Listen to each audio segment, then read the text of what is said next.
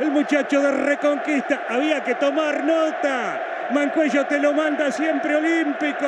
Mancuello, olímpico. Mancuello dice, Independiente le gana Tigre 3 a 1. Hola, hola und herzlich willkommen zu einer neuen Folge Gol Olympico. Mein Name ist Johannes Gieber.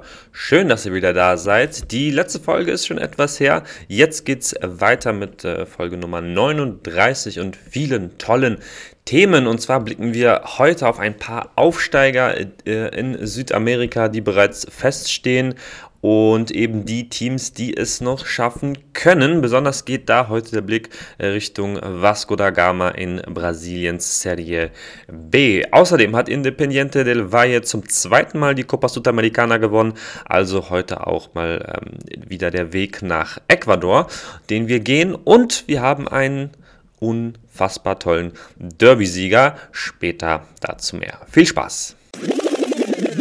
Independiente del Valle hat zum zweiten Mal die Copa Sudamericana gewonnen. Sie sind der verdiente Sieger des Finalspiels gegen den FC Sao Paulo. Äh, die Ecuadorianer haben sich gegen die Brasilianer im argentinischen Cordoba mit 2 zu 0 durchgesetzt. Torschützen waren äh, wiederum zwei Argentinier. Einmal der junge Stürmer Lautaro Diaz, der zum 1 zu 0 getroffen hat. Und dann ähm, noch Lorenzo Faravelli, der zum 2 zu 0 Endstand getroffen hat. Also wenigstens hier konnten da die Argentinier mal ein bisschen auf sich aufmerksam machen. Leider ist der Wettbewerb, die Copa Sudamericana hier bei Gol Olimpico, etwas zu kurz gekommen, wie ich finde, weil es echt ein super Wettbewerb ist. Aber die Libertadores steht dann ähm, doch noch mal natürlich ein Stück drüber, logischerweise.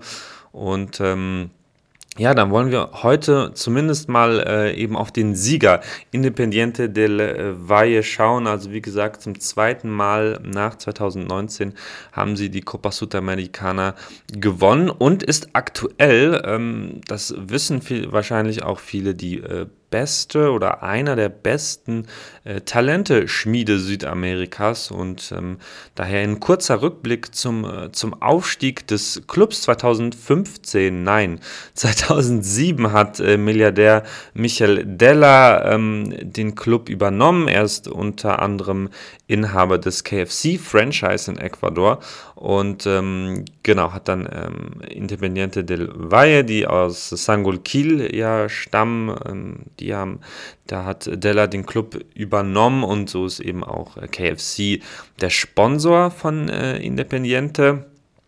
Und das ist ja markiert im Prinzip ja so ein bisschen den, oder nicht ein bisschen, sondern ist ganz klar der Beginn ähm, des Aufstiegs von Independiente del Valle. Und ähm, 2016 äh, gab es eigentlich schon den ersten riesen, riesen Erfolg, als sie ins Finale der Copa Libertadores eingezogen sind, dort gegen Atlético Nacional aus Kolumbien äh, verloren haben. Übrigens auch das letzte Mal, dass äh, ein nicht brasilianischer oder argentinischer Verein die Libertadores gewonnen hat. Mal sehen, wann das das nächste Mal ähm, der Fall sein wird. Das könnte sich noch einige Jahrzehnte hinziehen. Ähm, genau, dann 2019, wie gesagt, äh, die erste, der erste Sieg in der Copa Sudamericana und im vergangenen Jahr der erste äh, ecuadorianische Meistertitel im letzten ähm, Dezember. Also drei große Erfolge ähm, konnte man schon feiern und jetzt eben der vierte mit der zweiten Südamerikaner, ähm, mit dem zweiten Südamerikaner gewinnen. Die sportliche Grundlage ähm, ist eben aus dieser besonderen Förderung von, von Jugendspielern ähm, ausgelegt. 2015 ist der Club eine Kooperation mit der Aspire Academy aus Katar eingegangen und ähm, hat da sehr von profitiert Wobei man sagen muss, die Aspire Academy ähm, und, und diese Verbindung mit Katar. Katar ist halt reiner, reiner Geldgeber. Die, die Ausbilder, das, das Know-how, das kommt von, äh, von spanischen äh, Trainern und, und äh, ja, Fußballentwicklern, wenn man so will.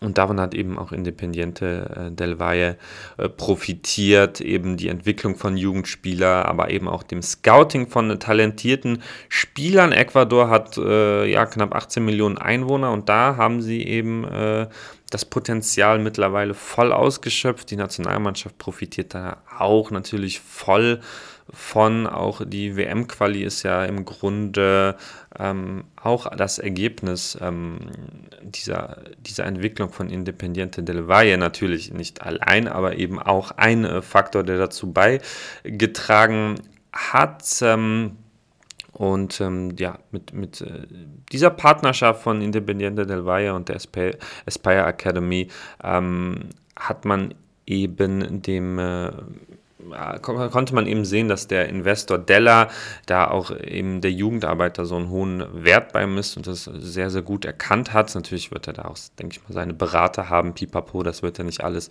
auf seinem Mist gewachsen sein, aber das war, da waren viele gute Entscheidungen. Ich meine, es ist auch immer eine Frage, was man so mit Geld macht und es ist ja trotzdem nicht so, dass, dass Della da mit Milliarden um sich wirft. Ähm, riesige Transfers werden da nie getätigt, also das ist alles wirklich, das Geld wird in die Ausbildung ähm, gepumpt und so war es dann auch, dass man äh, die U20 Copa Libertadores 2020 gewonnen hat. Anfang des Jahres ist man wieder ins Finale eingezogen, hat aber gegen Peñarol ähm, verloren und ähm, ja, diese ganze Ausbildung basiert natürlich auch auf ganz äh, klaren äh, Strukturen, also sowohl was das Spiel an sich von Independiente angeht, also sehr, sehr Ballbesitz geprägt, Kurzpassspiel und Pressing. Also das sind so diese drei spielerischen Kernelemente von Independiente del Valle, würde ich sagen.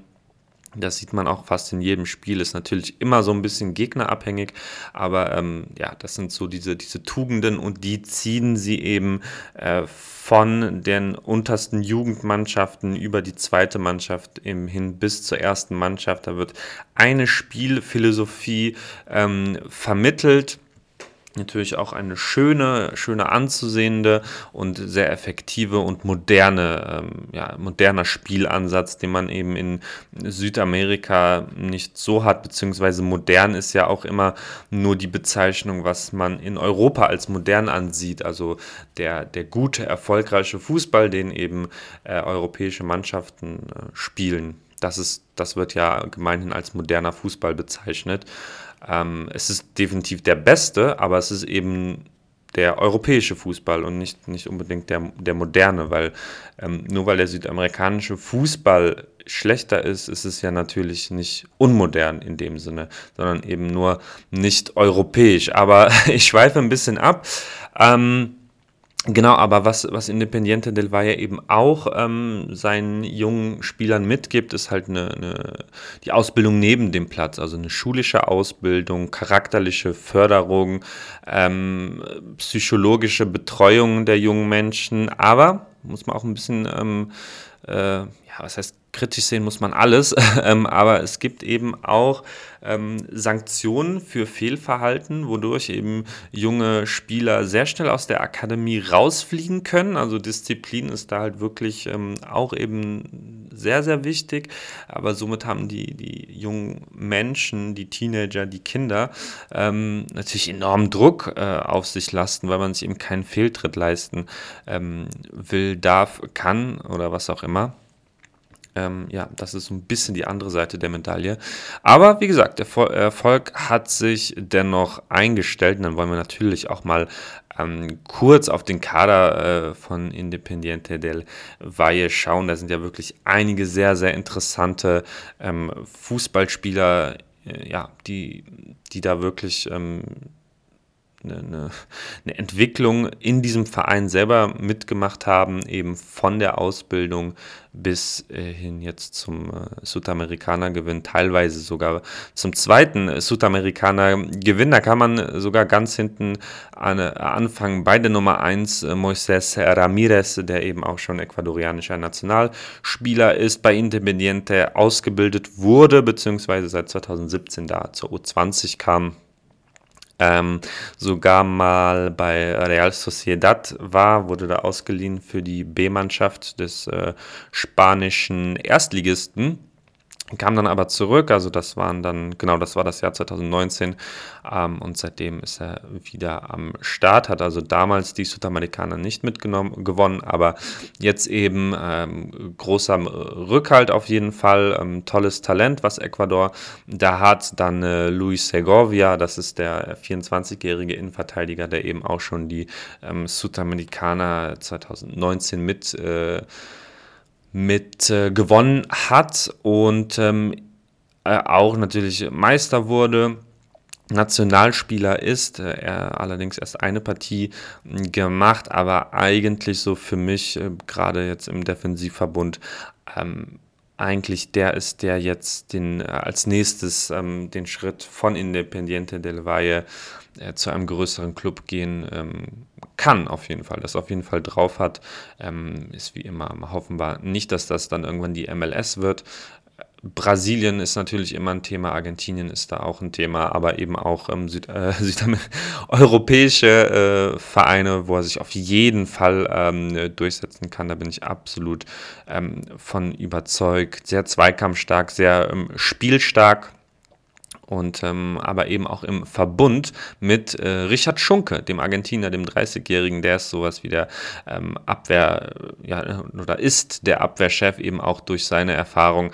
Ähm, aber die zwei, ähm, die sind genau das, was äh, Independiente del Valle eben ähm, sehen will. Sehr, sehr passstark, ähm, spielen einen sehr, sehr schnellen Ball, hatten in der Südamerikaner vor dem Finalspiel zumindest die äh, meisten gespielten Pässe in der K.O.-Phase. Schunke hatte fast 400 äh, Pässe gespielt, Segovia 360, äh, 350, irgendwie sowas. Ähm, und das ja, ist genau das, was man bei Independiente sehen will. Und das ist genau das, was diese zwei Abwehrspieler ähm, verkörpern. Etwas weiter vorne ist Marco Angulo, der defensive Mittelfeldspieler, 20 Jahre. Das ist so ähm, im Mittelfeld das, das größte ähm, Talent, war jetzt auch äh, im äh, Finale der U20 Libertadores Anfang des Jahres, ist ähm, U17, U20 Nationalspieler Ecuadors, ähm, sehr zweikampfstark, auch eben guter ähm, Ballverteiler, sehr, sehr stark am Ball. Das, das, das ist auch so ein Kern, äh, Kernelement natürlich von Independiente und ähm, auch, auch flexibel, also kann sowohl die Sechserposition, die Achterposition, aber eben auch eine vorgezogenere Rolle ähm, im offensiven Mittelfeld. Da spielt er sehr oft halb rechts äh, im offensiven Mittelfeld, wie jetzt auch eben im Finale. Also ähm, bringt da sehr, sehr viel mit, was man eben beim, äh, bei diesem ecuadorianischen Verein sehen will. Und ähm, ja, mit diesen Erfolgen Anfang des Jahres U20 Libertadores, jetzt die Südamerikaner gewonnen mit 20 Jahren. Ähm, das ist auch bei ihm eigentlich äh, irgendwie offensichtlich, dass er da ja, im Winter oder im nächsten Sommer, denke ich mal, ähm, den, den Schritt auch nach Europa geht. Da sind ja die, äh, die Vereine in Belgien ja mega aktiv in, ähm, in Ecuador, in Kolumbien, äh, teilweise auch in Argentinien. Da wird richtig gut gescoutet und er ist eigentlich jemand, der genau in so ein Profil äh, passt, was, was die guten Vereine in Belgien gerade so wegscouten in Südamerika. Und da wird mich, wird mich überhaupt nicht wundern, wenn er da äh, wirklich vielleicht sogar schon im Winter, äh, also quasi nach der, nach der WM, ähm, nach, nach Europa wechselt. Und es wird mich auch nicht wundern, wenn er doch noch auf den letzten Drücker äh, für die WM nominiert wird. Also wäre äh, wär auf jeden Fall ähm, eine Option für die ecuadorianische Nationalmannschaft. Ähm, hat natürlich mega viel Konkurrenz, aber hätte er verdient auf jeden Fall. Toller Spieler, Marco an Gulu. Jawohl.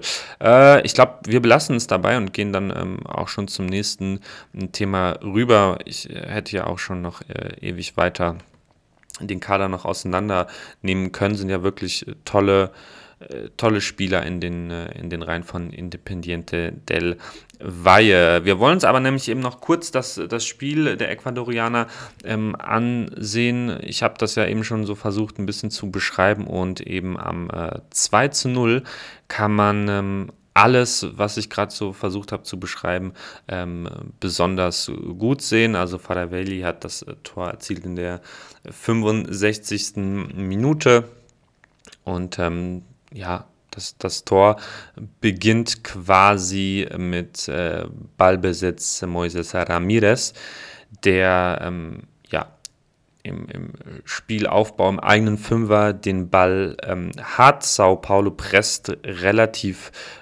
ja, relativ weit hoch auf jeden Fall. Ähm, äh, Kascheri, der Stürmer, ist da auf jeden Fall äh, auch selber im 16er.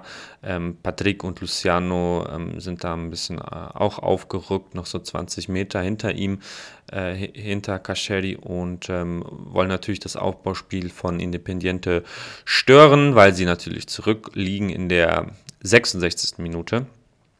Und ähm, dann haben wir sehr, sehr viele Ballstaffetten von, Staffetten von Independiente del Valle. Bis zum Tor sind es 19 äh, Ball, äh, äh also 19 Pässe, 19 Stationen.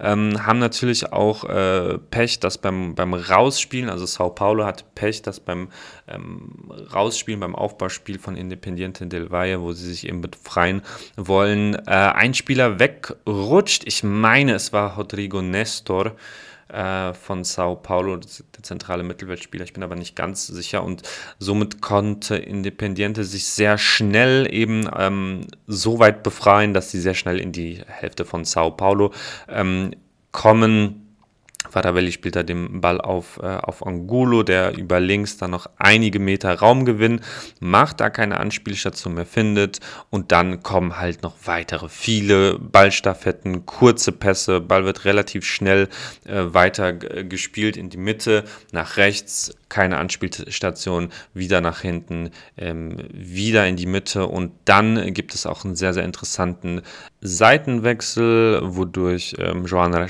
ähm, Chavez den Ball erhält auf seiner ähm, linken Seite, da auch wieder ähm, paar Meter äh, freien Raum vor sich hat, aber auch wieder den Weg nach hinten sucht. Äh, Segovia, Schunke haben da die Bälle, lassen den Ball ähm, gut laufen und dann ähm, sieht eben Schunke etwas weiter vorne, was man halt auch schon ähm, so oft gesehen hat. Seine Bälle auf Soronosa, da erinnere ich mich auch an ein Tor in der Copa Libertadores Gruppenphase von Independiente del Valle gegen America äh, Mineiro, wo eben Schunke wirklich fast ein 80 Meter Pass äh, auf Sornosa spielt, der eben auch die Räume sehr, sehr gut erkennt. Ähm, und da sieht man einfach, dass die Abstimmung da ähm, sehr, sehr gut ist.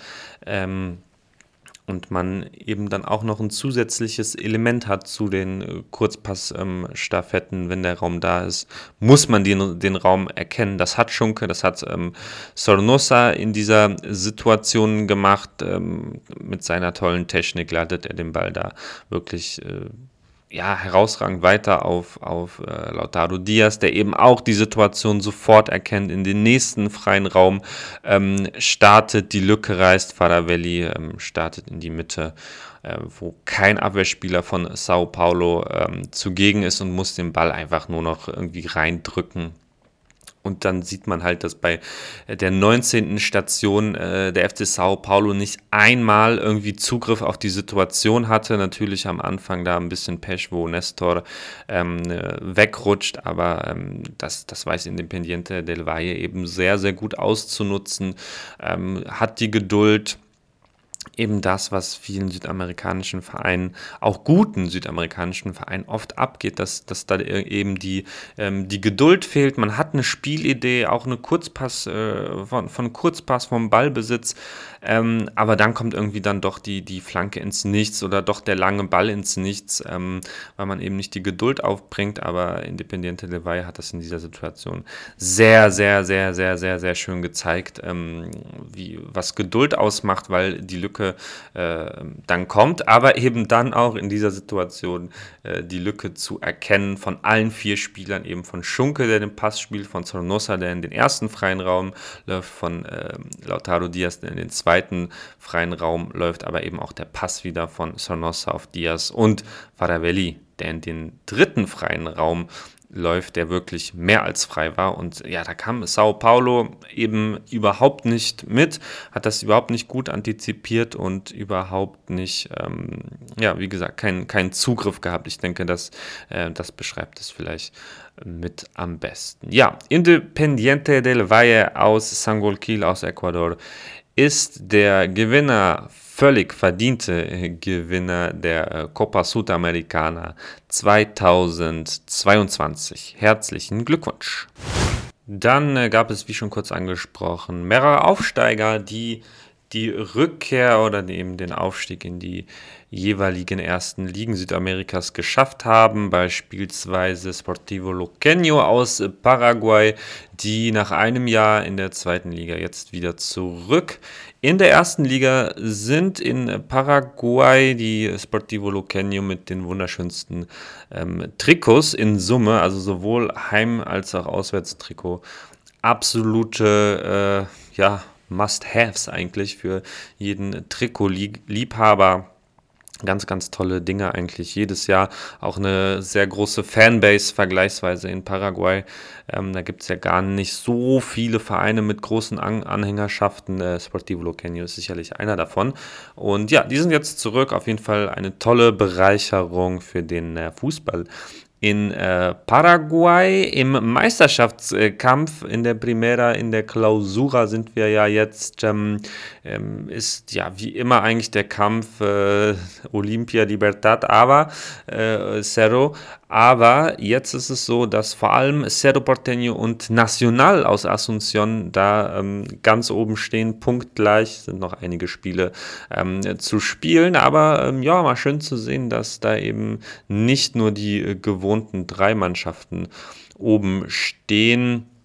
Libertad, Olympia und Cerro Porteño haben seit 2017 äh, ähm, alle Aperturas und Clausuras unter sich ausgemacht. Äh, nur 2016 konnte Guarani die Clausura gewinnen. Ähm, Nationals letzter Gewinn war die Apertura 2013. Also äh, wäre schön, wenn das auch mal wieder unterbrochen werden könnte von Nacional aus Asunción haben ja auch eine ähm, schöne Mannschaft da beisammen. Allen voran eben äh, Facundo Bruera, der Argentinier, 1,94 geballte Kopfballpower. Ähm, müsste man mal nachzählen, wie viele Dinger der mit dem Kopf ähm, erzielt hat. Ich weiß es ehrlich gesagt nicht. Ähm, aber auf jeden Fall ein sehr abschlussstarker Stürmer, der in aller Regelmäßigkeit trifft, hat in der Apertura zwölfmal getroffen in 21 Spielen, jetzt in der Klausura nach 14 schon sechsmal, also das sind 18 Tore allein in diesem Kalenderjahr, das ist eine super, super Quote für den 24-jährigen Argentinier aus Buenos Aires, äh, ausgebildet bei Estudiantes de la Plata, zwischenzeitlich bei Quilmes und Anfang des Jahres eben kam er von äh, Brown Adrogué aus Argentinien nach äh, Asunción und Scott und Scott und Scott sicherlich eine der äh, ja, Überraschungen und tollsten Verpflichtungen in diesem Jahr und eben ein, ein absoluter Gewinn für, für National natürlich und eben auch ein riesiger Grund, warum National jetzt so gut dasteht. Also 14 Spiele sind gespielt, 31 Punkte, genauso wie Cerro Porteño. Leider ein vier um vierfach, um vier Tore schlechteres Torverhältnis. Also noch steht Cerro Porteño da an der Spitze. Libertad aktuell mit einem Spiel weniger 25 Punkte. Also da ist auf jeden Fall auch noch was drin. Olympia ebenfalls ein Spiel weniger, 24 Punkte. Aber eben da, äh, dieses Jahr oder in dieser Klausura wenigstens mal ähm, ja, ein, ein Vierkampf ähm, sozusagen. Auch ähm, ganz, ganz schön äh, zu sehen, dass wir da ein bisschen neue Spannung rein, reinbekommen. Dann äh, nach Kolumbien, da äh, geht es in Abstiegs Abstiegskampf ganz, ganz hoch her.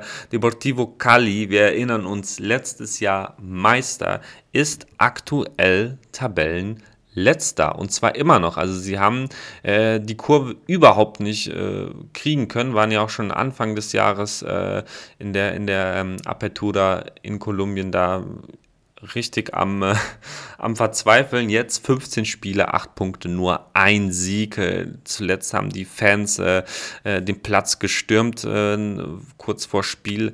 Ende, wo sie 2 zu 0 zurücklagen. Ähm, das äh, ist einiges im Argen und mal sehen, wie Deportivo Cali da wieder rauskommt.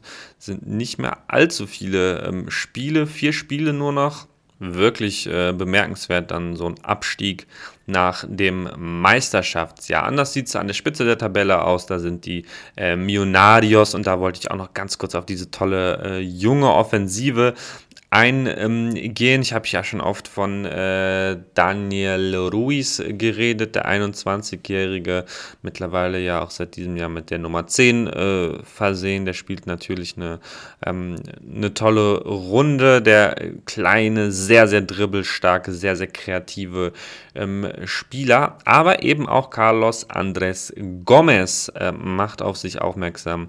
Fünf Tore und zwei Vorlagen stehen für ihn jetzt in der äh, Klausura äh, zu Buche und ähm, ist ein sehr, sehr äh, mutiger Spieler, so würde ich ihn ähm, beschreiben. Also zieht von außen auch oft äh, nach innen, auch eben sehr äh, dribbelstark, sehr, sehr abschlussstark, hat, äh, jetzt muss ich ganz kurz überlegen, habe letztens ein Spiel der Millionarius geschaut und da hat er so ein unfassbar tolles ähm, Distanztor ähm, geschossen. Also eben das, äh, dass er nach innen zieht und sich dann eben traut ähm, abzuschließen. Ich meine, es war genau, es war gegen America de Cali, gegen Adrian Ramos. So, jetzt habe ich es wieder. Spiel endete 2-2. Ähm, und genau, das war ein absolut tolles, tolles Tor. Wäre das nicht äh, schon Mitte September gewesen, wäre es sicherlich das Golasso der Woche gewesen. So leider nicht. Trotzdem äh, sehr, sehr schönes Ding äh, von Carlos Andres Gomez. Und dann gibt es eben äh, nämlich auch noch einen jungen, jungen Stürmer, der allerdings nicht, ja, nicht Stammspieler ist. Das, das ist er nicht. Ähm, Jader Valencia ist ähm, absolut äh, ja, der, die Nummer 9, äh, ganz einfach bei den äh, Millonarios, war auch mal kurz bei RC Lens in der, äh, in der zweiten Mannschaft der Franzosen. Es gibt ja eine Kooperation zwischen den Millonarios und RC Lens. Da wechseln also öfter mal ähm, junge Spieler auch, äh, auch hin. Hat da nicht geklappt für ihn. Ähm, jetzt auch in der ähm, äh, Klausura mit nur einigen Kurzeinsätzen, sieben Stück, trotzdem zweimal getroffen. Sehr ähm, ja, schneller Spieler, äh, abschlussstarker Stürmer.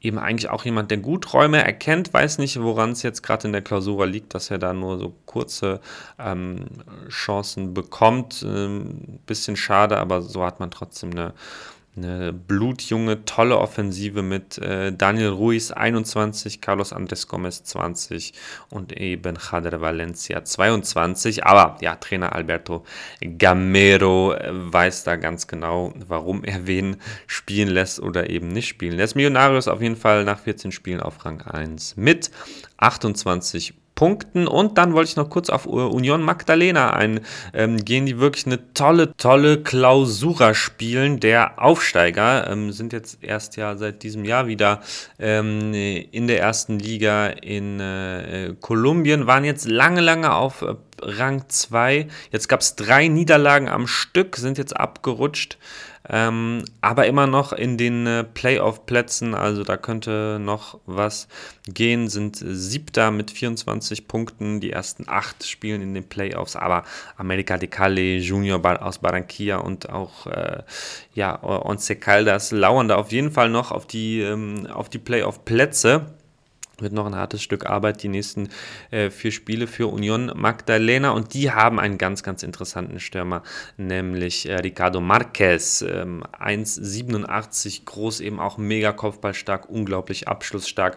Und ähm, der Go-To-Guy bei Union Magdalena, der eben großen, großen Anteil an diesem aktuellen, sehr, sehr äh, überraschenden Erfolg ähm, hat. Ähm, galt mal als riesen, riesen Talent er kam in der U20 von den Millonarios zu Union Magdalena, wurde dann 2020 bis 2022 äh, wieder verliehen an die Millonarios, wo man sich eigentlich den Riesendurchbruch äh, versprochen hat. Aber ja, Pustekuchen, da kam gar nicht so viel, äh, wie man sich das äh, wahrscheinlich erhofft hat und ähm, ja, jetzt äh, zurück bei seinem Stammverein sozusagen Union Magdalena und da ähm, zeigt er wirklich sehr, sehr viele ähm, ja, tolle Spiele und zieht da so die ganze Mannschaft ein bisschen ähm, mit. Auch äh, einfach schön zu sehen, dass er jetzt dann mit äh, 24 Jahren sein Potenzial da schön entfalten äh, kann. Wird mich nicht wundern, wenn es ihn dann äh, im europäischen Winter, in der europäischen Wintertransferperiode ähm, wegzieht von Union Magdalena äh, nach Europa. Jetzt, äh, so habe ich das nicht gemeint, also ich meinte nur europäischen Winter zur Orientierung, äh, aber dass er dann vielleicht doch nochmal zurück zu den Millionarius äh, kommt oder woanders in Kolumbien oder dann doch nach ähm, Argentinien oder in die MLS. Könnte seiner Entwicklung, die jetzt eben doch endlich mal sehr gut verläuft, noch weiteren Anschub geben. Ricardo Marquez von Union Magdalena. Ja. Tolle, tolle Geschichte. Dann ähm, weiter ganz kurz nach äh, Uruguay. Da hat äh, Rampla Juniors mit den, einem der schönsten ähm, Stadien der Welt. Das Stadion heißt, wie könnte es anders sein? Estadio Olimpico liegt direkt am Rio de la Plata mit einer wunder, unfassbaren ähm, Aussicht äh, auf äh, die, die Skyline von Montevideo liegt auch direkt, äh, glaube ich, in so einer Visha, äh, dann dieser Fußballplatz, dann der Rio de la Plata und dann ähm, die Skyline von Montevideo. Ähm, war leider noch nie dort, aber die Fotos und Erzählungen von äh, relativ vielen Leuten, ähm, die da immer begeistert von herkamen, das macht wahrscheinlich riesen, riesen Bock, da mal ein äh, Spiel zu sehen. Ähm, auf jeden Fall hat äh, Rampler auch einen tollen Erfolg gefeiert, denn sie haben, das habe ich beim äh, lieben Daniel, liebe Grüße an dieser Stelle, äh, gesehen, 3 zu 0 gegen Nacional gewonnen in der ähm, Copa Uruguay und äh, haben sie jetzt im Achtelfinale einfach mal rausgekickt, sind jetzt im Viertelfinale, das äh, übrigens heute, also Mittwoch, 5.10. in der Nacht, ähm, stattfinden wird. Gegen äh, La Luz werden sie spielen, die eben auch ähm, in der zweiten Liga wie Rampla ähm, spielen. Und somit haben sie da realistische Chancen aufs Halbfinale. Und ja, mit diesem 13-0-Erfolg gegen Nacional auf jeden Fall ein riesen, riesen Ausrufezeichen gesetzt und äh, das darf hier bei Gol Olimpico selbstverständlich nicht unerwähnt lassen. Dann äh, in Brasilien, Cruzeiro aus Belo Horizonte ist aufgestiegen, das haben wahrscheinlich viele mitbekommen. Denn es ist ja der Club von Ronaldo, äh, der seinen äh, Jugendverein äh, Cruzeiro, wo er groß geworden ist, ähm, ja die Mehrheitsanteile äh, gekauft hat. Sie haben jetzt den ähm, Aufstieg äh, ganz souverän geschafft als Tabellenführer, wirklich ähm, ja gran grandios mit viel Abstand. Also jetzt nach 32 Spielen ähm, sind sie mit 71 Punkten erster. Zweiter ist Gremio aus Porto Alegre mit ähm, 56 äh, Punkten, aber einem Spiel mehr. Also der Abstand ist da wirklich, wirklich riesig. Ähm, äh, Gremio aber eben auch auf einem guten Weg, genauso wie äh, Bahia, die dahinter sind auf Rang 3 mit 53 Punkten. Ähm, jetzt äh, offiziell auch von der City Group ähm, aufgekauft wurden und ähm, da wird sicherlich einiges passieren in naher Zukunft, wenn der Aufstieg denn äh, perfekt gemacht wird. Die ersten vier steigen auf und auf Rang 4 liegt Vasco da Gama, der Riesentraditionsverein in den letzten Jahren ja auch zur Fahrstuhlmannschaft äh, verkommen, so ein bisschen im letzten Jahrzehnt.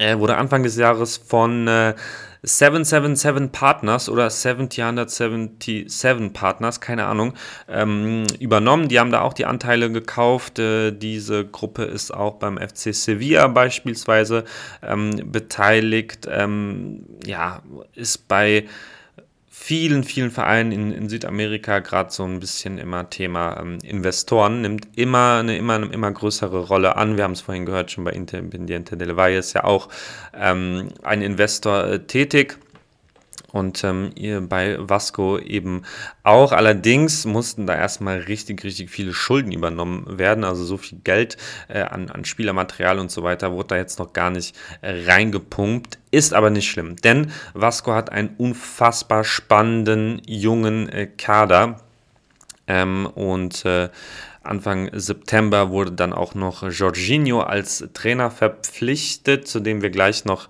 ähm, kommen. Schauen wir uns erstmal ganz kurz die, die wichtigsten Spieler von Vasco an. Das ist allen voran André Santos, 18 Jahre. Ähm, Nummer 8 und das ist auch seine Position Achter im äh, 4-2-3-1, was Jorginho und auch vorher schon gespielt wurde und Jorginho auch spielen ähm, lässt, ist der Dreh- und Angelpunkt von Vasco da Gama mit 18 Jahren ähm, also ist bei, bei jedem Aufbauspiel ähm, beteiligt, lässt sich äh, früh, relativ früh fallen äh, und bedient dann immer die, die Offensivreihe, die auch sehr oft auf ihn äh, wieder klatschen lässt. Also ist die hochfrequentierte Anspielstation bei Vasco da Gama. Über ihn läuft im Prinzip, oder nicht im Prinzip, über ihn läuft alles.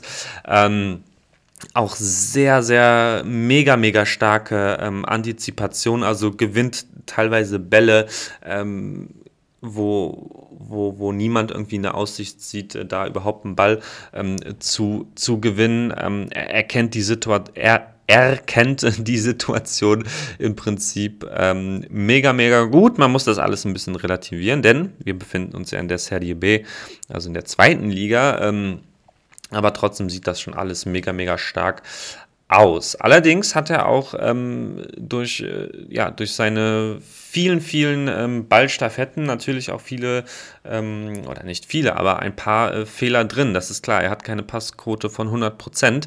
Ähm, und das ist mir auch jetzt schon ein paar Mal aufgefallen zuletzt jetzt äh, in der Nacht zum, ähm, beim Spiel äh, gegen äh, Operario. Da kommen wir gleich noch zu. Ähm, zwei, drei Böcke gehabt mit teilweise schlimmen Ballverlusten, äh, wo riesige Chancen, zwei riesige Chancen ähm, für die Gegner rausgesprungen sind. Also da ist natürlich auch noch bei ihm Entwicklungspotenzial da, aber die Anlagen ähm, sind super in der Ballverteilung, in der Balleroberung, aber eben auch seine Kreativität, ähm, dass er eben vorne die Räume erkennt, Spielsituationen erkennt, dass er weiß, wie er die ähm, Offensivkräfte eben einsetzen muss und das äh, in der ganzen Ausführung natürlich auch sehr, sehr stark dazu mit sieben Treffern. Ähm, wirklich bemerkenswert. Eine tolle Saison, die André Santos da spielt. Ähm, ja, sicherlich der spannendste Spieler äh, bei Vasco. Neben, neben ihm äh, ist ähm, Se Gabriel in letzter Zeit. Äh, äh, spielend. Der kam von International, ähm, spielt ähm, ja die, zu, den zurückgezogenen Part im, auf der Sechserposition im 4-2-3-1, 23. Ähm, ja, hat sich bei International nicht durchsetzen können. Jetzt bei Vasco versucht er da sich so ein bisschen zu rehabilitieren, galt mal auch als großes Talent. Ähm, geht natürlich neben ähm, André Santos so ein bisschen unter. Ich weiß nicht, ob das so, äh, ob ihm das so, so gefällt. Ähm, diese Rolle, ich habe André Santos so auch mal als ähm, als Danilo der, der zweiten Liga äh, verglich, äh, ja, beschrieben. Äh, natürlich auch doch noch mal ein bisschen unterschiedliche Typen, aber wenn, wenn André Santos Danilo ist, dann ist Se Gabriel Se Rafael. Also der, der Zweikämpfer um André Santos ähm, herum, der, der äh, ein bisschen mehr noch die, die Drecksarbeit macht und ähm, im Prinzip in gefühlt 80 Prozent der Pässe von Se Gabriel ist André Santos die, äh, der Passempfänger. Also so ein bisschen auch der Zulieferer für ähm, André Santos. Dann äh, im offensiven Mittelfeld auf der Zehnerposition äh, spielt in der Regel Nene, der äh, früher bei PSG war, mittlerweile allerdings 41 Jahre alt ist und äh, ja, tatsächlich nicht mehr das Niveau logischerweise von, von früher hat. Natürlich auch nicht über 90 Minuten aber mittlerweile auch von vielen Mannschaften der zweiten Liga da easy ähm, ähm, ausgeschaltet werden ähm, kann. Dafür gibt es noch einen weiteren 18-Jährigen, äh, der diese Position vielleicht noch ein bisschen besser ausfüllen könnte, und zwar ähm, Marlon Gomez. Ähm, offensives Mittelfeld Er ist auch jemand, der einfach den Ball immer will und sehr, sehr viele Ideen hat ähm, äh, sehr, sehr kreativ eben auch ist, noch so ein bisschen leichtfüßiger als, äh, als André Santos, also noch mehr ins Dribbling gehen kann noch äh, in, in seinem Spiel einfach noch so ein bisschen ja, eher spektakulärer als André Santos, der schon sehr, sehr äh, das sehr, sehr abgeklärt macht, aber ähm, natürlich positionsgegeben eigentlich machen es beide genau richtig. André Santos eher zurückgezogen, natürlich mit klaren Pässen und äh, Marlon Gomez, wenn er eher so einen offensiveren Part spielt, ist da, kann er natürlich da noch mehr Kreativität ähm, rauslassen. Gestern beim Spiel gegen Operario ähm, hat, wurde Marlon Gomez eingewechselt für Ser Rafael und hat dann neben André Santos ähm, gespielt, also auch auf so einer zurückgezogenen Position. Hat mir aber auch sehr gut gefallen. Also ähm, André Santos und Marlon Gomez, zwei 18-Jährige, die ähm, die ganz viel Potenzial haben. Dessen aber nicht genug. Eginaldo ist dann ähm, der nächste 18-Jährige in dieser Riege. Es ist wirklich unglaublich, was da bei Vasco ähm, äh, gerade passiert. Äh, ja, André Santos sicherlich der, der, der am weitesten ist. Ich bin mir nicht ganz äh, sicher natürlich, aber Eginaldo gefühlt irgendwie noch mit noch mehr Potenzial äh, ist, boah, mit 18, der, der geht so dermaßen aufs Tor, sucht so auf die, ähm, die Abschlussmöglichkeit, äh, ähm, egal ob äh, auf der Distanz oder ähm, ja, von, von außen reinziehend. Ähm, sehr, sehr spielstark, kombinationsstark, mega sprintstark, unfassbar schnell äh, und, und wirklich auch sehr abschlussstark ähm, mit, mit tollen Aktionen. Ähm, Beispielsweise, wo mir gestern dann der, der Vergleich so ein bisschen rüberkam mit, mit äh, Marquinhos, der jetzt zum äh, FC Arsenal äh, gewechselt ist. Natürlich ist Marquinhos jetzt mit einer Vorbereitung in London, mit einem Trainer Arteta natürlich viel weiter als Iginaldo in der zweiten Liga in Brasilien. Aber ähm, wenn wir äh, sozusagen den Schritt zurückgehen und wenn wir sehen, wo, ähm, wo Marquinhos da war, wo Iginaldo jetzt ist, ist Iginaldo für mich der in, in so vielen Bereichen der bessere Fußballspieler.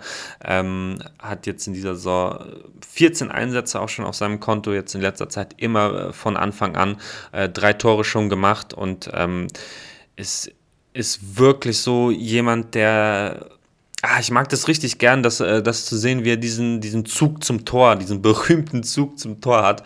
Äh, und und sehr, sehr viel Selbstbewusstsein mit, mit 18 Jahren und ähm, jetzt eben von Jorginho auch äh, fast immer in der Startelf steht, da eingesetzt wird. Ähm, mega, mega interessanter Typ. Äh, Eginaldo, 18 Jahre, also ähm, hat jetzt gestern beispielsweise rechts außen gespielt.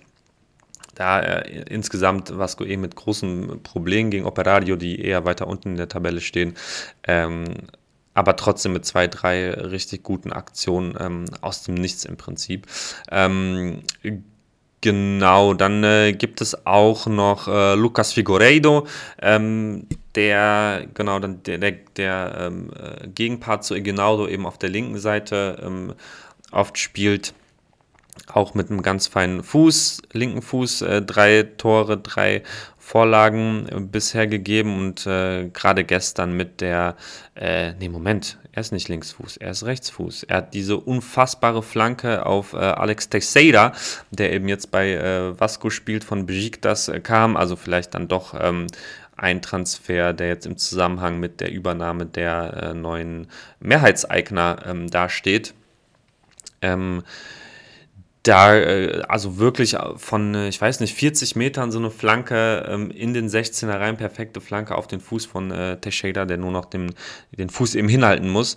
Ähm, also sieht eben auch Situationen sehr, sehr schön, äh, kann das sehr, sehr schön voraussehen, sieht die Räume, wo seine Spieler reinstarten müssen und eben auch mit einem perfekten Fuß, ähm, der die Bälle eben dahin bringt, wo sie sein müssen riesen, riesen Flanke gestern, riesen, riesen Torvorlage, hat aber auch im Spiel zuvor so ein tolles Distanztor äh, ähm, geschossen. Also ja, nicht ganz so jung wie die anderen, aber immer noch 21. Lucas Figueiredo aus äh, Niterói, also auch aus, aus Rio de Janeiro quasi von der anderen Meeresseite so ein bisschen.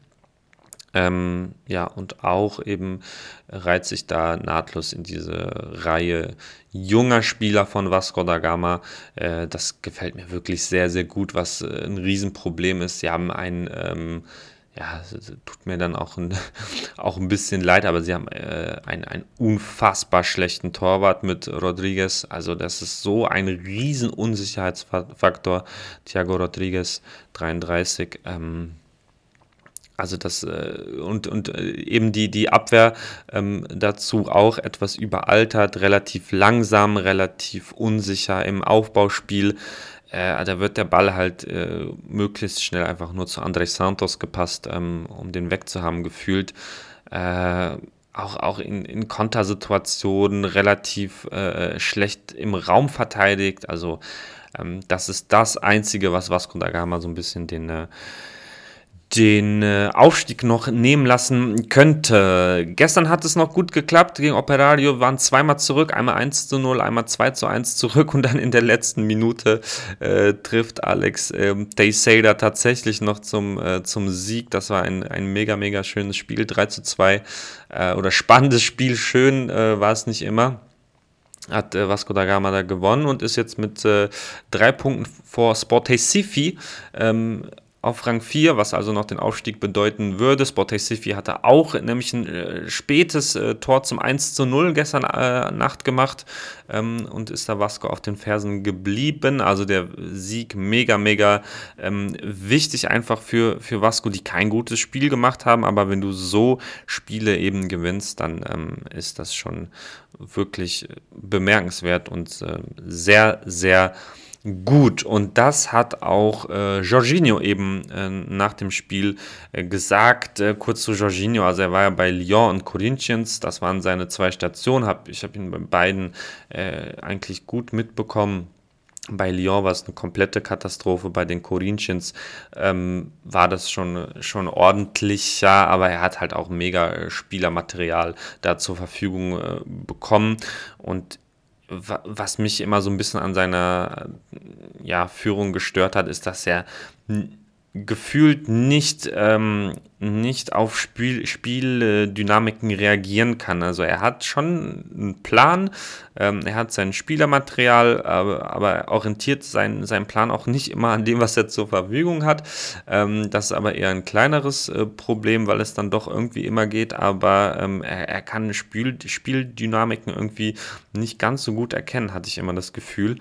Ähm, also eben äh, auf, auf taktische Umstellung des Gegners ähm, reagieren oder unerwartete Spielstände reagieren. Ähm, war gestern Abend dann nicht, so mit der Einwechslung von, von äh, Teixeira, der zwei Tore eben gemacht hat, seine ersten beiden für Vasco, dann äh, doch eine sehr ähm, kluge und, und tolle Entscheidung da von Jorginho. Ähm, yes, ähm, auf jeden Fall mal sehen, wie das bei Vasco wird mit, mit so einem tollen Sieg in der Nachspielzeit, der so wichtig für den Aufstieg, möglichen Aufstieg ähm, wäre, ist das schon ein tolles Ding gewesen. Und wir hören uns mal ganz kurz an, was Jorginho nach dem Spiel ähm, so gesagt hat. Jeder weiß, dass Vasco das Team der Wende ist, aber es ist mehr als ein Jahr her, seit sie einen solchen Sieg errungen haben. Ich erinnere mich an das Spiel gegen äh, Palmeiras in Mercosur, ein fantastischer Sieg in 2000. Und dann äh, lobt er auch noch äh, die Fans, äh, Vasco ja auch mit einer relativ großen Fanbase, äh, auch viele Mitgereiste und ähm, klar, also die Freude war riesig und das könnte wirklich auch so ein ähm, Game-Changer-Spiel sein, dass Vasco vielleicht einen Lauf startet oder halt mit diesem tollen Triumph äh, den Aufstieg dann wirklich schafft. Ich würde es mir auf jeden Fall wünschen. La pelota de Méndez, jugando el balón para Ceruti, el pocho al arco.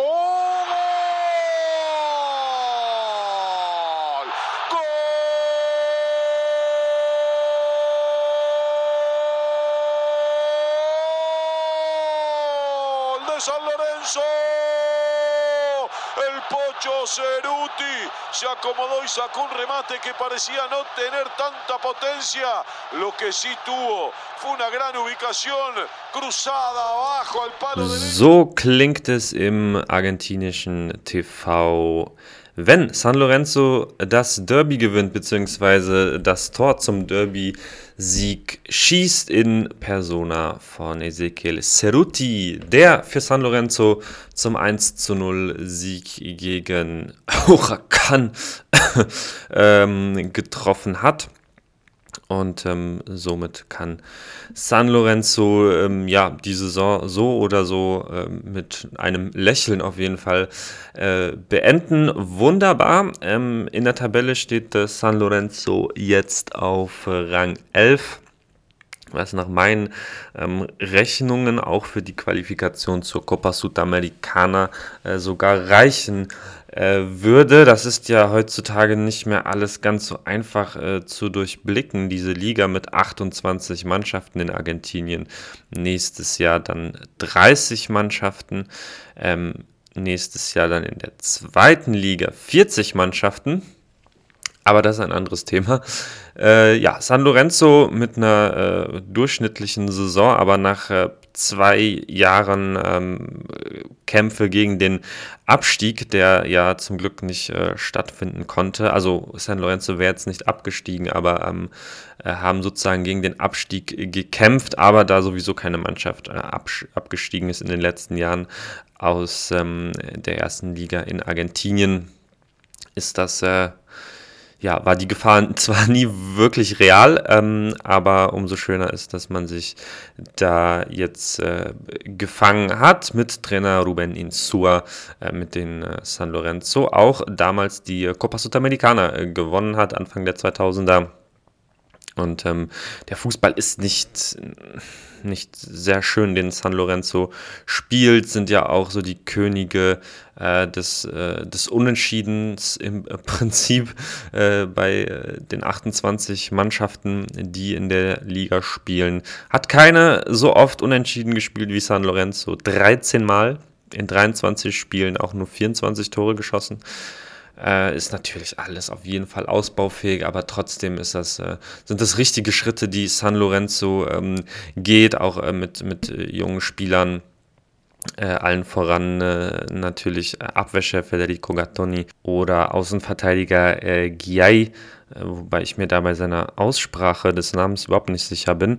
Ähm, äh, Legoisiamon auf jeden Fall, also da sind äh, viele junge Spieler, die da rangeführt werden, auch von ähm, Insua, ähm, Legoisiamon äh, mit, mit vier Torvorlagen, der 20-jährige Offensivspieler, äh, offensives Mittelfeld oder rechts außen, äh, da wird er eingesetzt. Äh, mit vier Vorlagen hat die meisten Vorlagen von San Lorenzo gegeben, für San Lorenzo gegeben, dazu zwei Tore, also so ein kleiner Shootingstar sogar bei äh, San Lorenzo und das ist eine äh, ne ganze runde Saison, auch wenn natürlich die Ansprüche insgesamt äh, bei diesem riesen, riesen tollsten Verein ähm, etwas höher sind insgesamt, aber so glaube ich, ist man noch ganz zufrieden. Ähm, dass man sich da im Mittelfeld etabliert und eben vielleicht auch äh, die Qualifikation zur Sudamericana schafft. Es sind noch äh, vier Spieltage, beziehungsweise fünf für manche noch. Also die Hälfte der Teams hat 23 Spiele absolviert und die andere Hälfte 22 Spiele. Und ähm, man hat ja wirklich viel zu kritisieren in der argentinischen Liga mit diesem äh, obstrusen äh, Ligensystem und auch der Fußball ähm, war auch schon mal besser in, in ähm, Argentinien Allerdings äh, ist die Spannung äh, tatsächlich sehr, sehr hoch. Da sind einige Teams äh, oben dabei, die sich um die Meisterschaft ähm, streiten. Heute, ähm, Donnerstagmittag, liegt äh, Tucumán an der Tabellenspitze mit 44 äh, Punkten, allerdings 23 Spielen.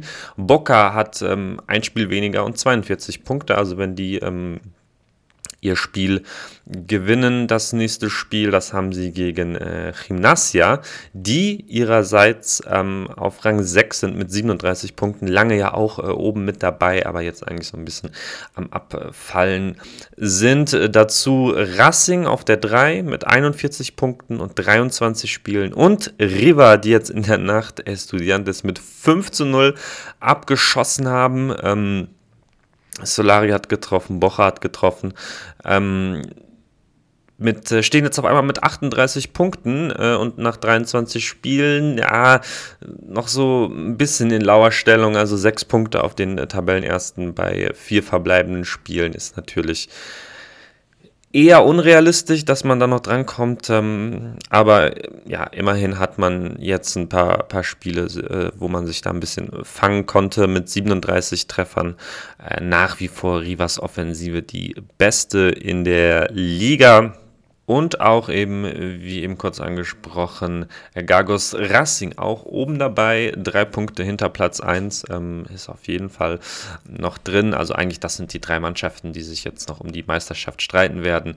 Äh, Tucumán, völlig überraschend, ähm, Boca und Racing, die Tendenz geht ja schon eher ähm, zu Boca, die ihre Spiele einfach äh, gewinnen. Das, äh, ja, das, das muss man einfach sagen auch jetzt wieder äh, zuletzt gegen Velez das, äh, das Heimspiel, wo man ähm, ein, erst ein paar Spiele äh, mit, mit ähm, Luca Langoni gewinnt, den man ähm, gefühlt aus dem Nichts einfach reinwirft. Äh, der der ähm, Stürmer und ähm, dann eben in ähm, sieben Spielen viermal trifft, so wirklich tatsächlich ein bisschen aus dem, ähm, aus dem Nichts, dass er da auf einmal so treffsicher wurde, hat ähm, mit ähm, seinen Treffern Boca im Prinzip äh, neun Punkte beschert. Ähm, das ist on point. und dann eben jetzt im letzten Spiel äh, gegen Velez hat man dann einfach Gonzalo Morales reingeworfen ebenfalls 19 Jahre, auch ein, ähm, ein Stürmer, der erst sein zweites Spiel gemacht hat und dann äh, in der Liga zumindest und dann äh, direkt getroffen hat, hat auch ein äh, Spiel in der Copa Argentina gemacht, da hat er auch direkt getroffen. Äh, das ist natürlich wunderbar, wenn du halt bei, äh, bei Boca einfach so viele junge, hungrige, gute Spieler hast, die eben jetzt schon in ihren jungen Jahren mit 19 äh, die Spiele entscheiden können.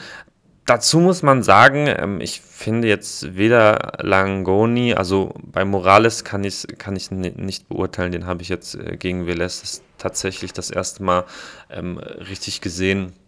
Aber bei Langoni finde ich es so, dass es ein, ein super Spieler, viel äh, ja, sehr, sehr, sehr viel Einsatz sieht man bei ihm, auch einen guten Abschluss und so weiter, aber das ist jetzt kein Top-Top-Talent, ne, wie man das äh, vielleicht äh, gewohnt ist, wie es eher äh, Ceballos ist, der ja leider, leider verletzt ist. Ähm, also ist auch sehe ich jetzt nicht als outstanding äh, Spieler äh, Luca Langoni, aber äh, ja, trotzdem entscheidet er die Spiele. Äh, wie gesagt, vier Tore, mit denen er Boca neun Punkte beschert hat. Ähm, besser geht's ja wirklich kaum. Und ähm, ja, das ist alles, wirkt äh, sehr rund äh, bei, bei Boca in dem Sinne, dass man eben die Spiele zwar knapp, aber man, man gewinnt sie dann doch, man zermürbt den Gegner, ähm, ist dann erfolgreich, hat jetzt ähm, schon seit neun, elf Spielen äh, nicht mehr verloren. Das ist natürlich eine Top-Top-Quote. Ähm, auch, auch so eine, so eine Siegesserie jetzt äh, von zehn Siegen in elf Spielen ist, ist natürlich, äh, ja, wirklich sehr, sehr, sehr gut. Nur gegen Huracan äh, gab es das 0 zu 0 zwischendurch. Auch der Super Classico-Sieg gegen Riva sieht gerade nicht so aus, dass Boca noch aufgehalten werden kann. Aber es sind ja noch ein paar Spiele und eben auch äh, Racing und Tucumán noch mit guten Chancen in äh, Argentinien auf den Titel. Als Aufsteiger in Argentinien steht nun endlich äh, Belgrano aus Cordoba endlich äh, fest, die ja wirklich auch mit ihren äh, Fans und Choreos und Pyros und unfassbaren ähm, Stimmungen da für Furore gesorgt haben. Die äh, werden äh, zurück in der ersten Liga in Argentinien sein. Das ist natürlich wunderbar, da gehören sie auch hin. Eine absolute Bereicherung. Und äh, falls euch das ein bisschen mehr interessiert, mache ich ein bisschen Eigenwerbung. Für Elf Freunde habe ich auch einen Text äh, zu Belgrano geschrieben. Checkt das gerne, wenn ihr möchtet. Und äh, ja, da können wir uns nächstes Jahr auf weitere tolle Stimmungsbilder aus Cordoba freuen. Jo, und das war's auch schon wieder mit Gol Olympico, dem Podcast über Fußball in Südamerika. Lieben Dank, dass ihr äh, wieder eingeschaltet habt, dass ihr dabei wart, zugehört habt und euch über den wunderbarsten äh, Fußball auf dieser Welt informiert habt. Und ähm, ja, wie immer, teilt gerne äh, Feedback, teilt gerne diese Folge ähm, und so weiter. Twitter, at bayres-jo, das ist mein Name da. Checkt es gerne und ja, ich bedanke mich und heute haben wir mal ein etwas anderes Outro. Normal ist das ja ähm, die wunderbare Stimme von Diego Armando Maradona. Die gibt es dann in der nächsten Folge natürlich wieder zu hören, aber anlässlich des großartigen Derby-Sieges von dem großartigen Club San Lorenzo hören wir da einfach mal zum Abschluss in den Fangesang der San Lorenzo Hinchada. Macht's gut, bis zum nächsten Mal. Adios.